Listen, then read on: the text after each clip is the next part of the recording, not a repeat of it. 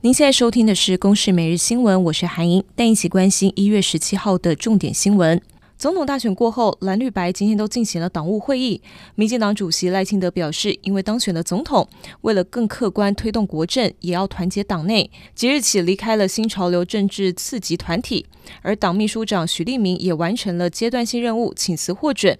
国民党主席朱立伦则是面对败选要求下台的声浪，表示会继续忍辱负重，奋战到党魁任期结束。民众党主席柯文哲则说，无法阻绝弃保，冲高得票率，争取更多高龄长者的认同，都是他跟竞选团队必须要持续努力的方向。而现在国际也关注选后的台海情势，美国国务卿布林肯就重申确保台海和平现状不变，也批评中国近年来的做法是咄咄逼人，令人反感。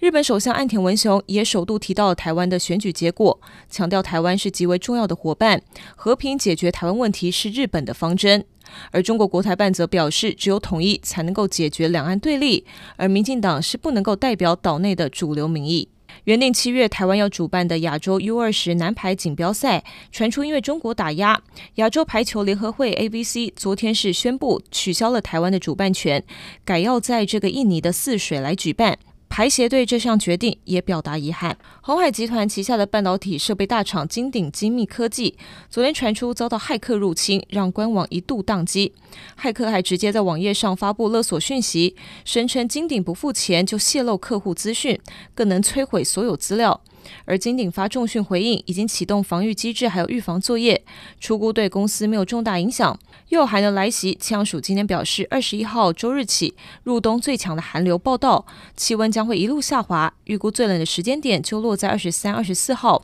中部以北下探六度，全台会低于十度，非常寒冷，请民众还有农渔民要做好保暖。以上新闻由公视制作，谢谢您的收听。